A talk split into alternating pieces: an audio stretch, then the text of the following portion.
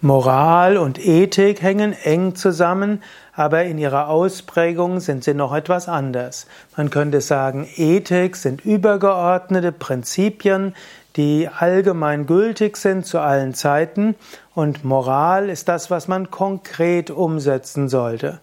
Vom Lateinischen her heißt Mos, Moris, Sitte und Gebrauch. Und so sind die, sind die moralischen Prinzipien die Prinzipien, wie man die Ethik im Alltag lebt.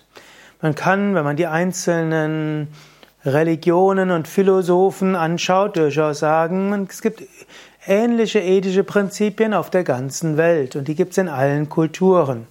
Dazu gehört das Nicht-Töten. Man soll niemanden ohne Grund töten. Manche sind dort etwas rigoroser, wie die Giants, die eigentlich sagen, es gibt gar keinen Grund, jemanden zu töten. Andere sagen, ohne guten Grund sollte man niemanden töten. Dann gibt es Satya, Wahrhaftigkeit. Das ist jetzt die Ausdrücke im Yoga. Ahimsa, nicht töten. Satya, Wahrhaftigkeit. Asteya, nicht stehlen. Brahmacharya, Vermeidung sexuellen Fehlverhaltens, Aparigraha, Unbestechlichkeit. Das sind sicherlich ethische Prinzipien, die es auf der ganzen Welt gibt. Wie die gelebt werden, ist dann wieder anders. Zum Beispiel Vermeidung sexuellen Fehlverhaltens. In einem konkreten gesellschaftlichen Kontext kann es als moralisch gelten, wenn ein Mann mehrere Frauen hat.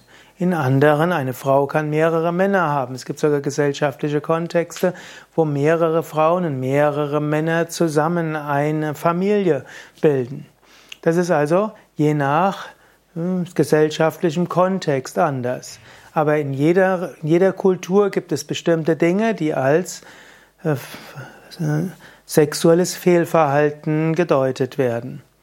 Ja, in diesem Sinne ist es immer wieder gut zu erkennen, die Ethik ist in den verschiedenen Religionen sehr ähnlich.